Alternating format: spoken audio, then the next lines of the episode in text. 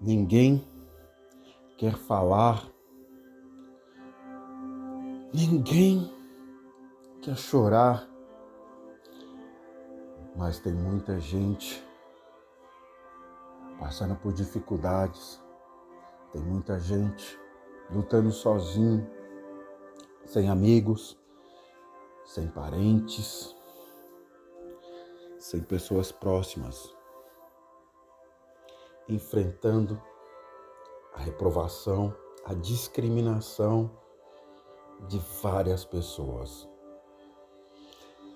Algumas pessoas acham que isso é fraqueza. Quando a gente chora, quando as dificuldades apertam mais, alguém diz que você não é capaz, que você não pode fazer isso, que você não pode fazer aquilo. É porque ela se acomodou aonde ela está e não quer que você chegue além do que ela já chegou. Eu te digo, esses momentos de dificuldade que você está passando agora, esses momentos de incerteza, de angústia, de solidão,